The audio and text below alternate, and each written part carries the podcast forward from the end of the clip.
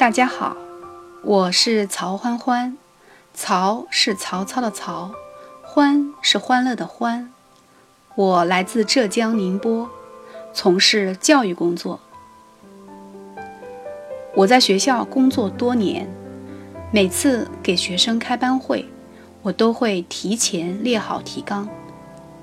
四十五分钟的课堂，我最多只用十五分钟。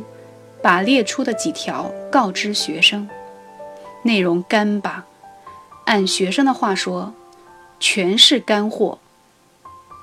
那么剩下的时间呢？要么班委上来说，要么提前下课。时间一长，我给同学们留下的印象是：曹老师是一个言简意赅、不说废话的老师。但。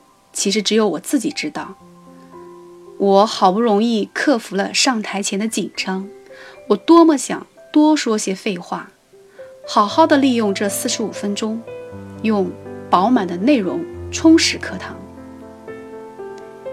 尽管我想了很多，但是开讲后的五分钟，我绝对紧张，多年来一直未能克服。还有。每次开学院教工会议时，尽管我对某件事的看法已经经过深思熟虑，但是当着领导和诸位同事的面，我没有勇气站起来。我害怕大家的眼光齐刷刷地落在我身上，我害怕被注视的感觉，因此丧失了很多宝贵的机会。所以我给领导们留下的印象。是一个性格内向的人。其中我比较钦佩的一位领导对我说：“哎，欢欢，你啊太内向了，缺乏锻炼。下次开宣讲会时，让你去主持。”听完，我是内心五味杂陈。一，我不是内向的人，但是为什么会给领导留下这个印象呢？二。那这个机会还是不要那么快的到来吧，我觉得自己会搞砸。某天，我在喜马拉雅上无意中看到了黄九龄校长“人人能演讲”的节目，我当时犹豫了下，要不要点开呢？因为我之前看过很多关于演讲与口才的书籍、视频。他们所说的很多道理我都明白，比如克服紧张啦，我也知道呀。可是如何克服呢？却没有深究。我在那儿顿了一会儿，还是点开了，想着万一有用呢？那这一点开就一发不可收拾。我一下听了六十集音频。首先是黄校长富有磁性的声音吸引我。其次，我发现他讲的内容不枯燥，而且还很有道理。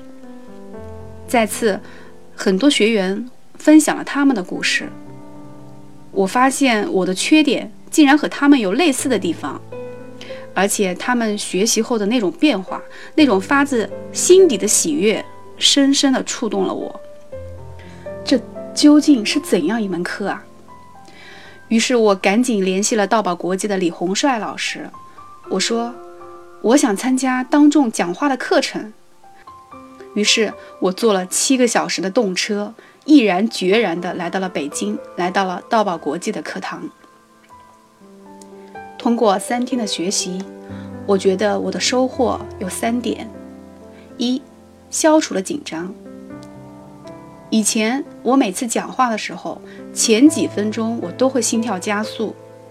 如果这个时候有谁能够主动的上前解围，我一定会把这个机会慷慨的让给他。但是现在，无论在何种场合，我觉得我自己都能够从容平静的面对。从害怕紧张，到接纳紧张，再到现在的不紧张，我做到了。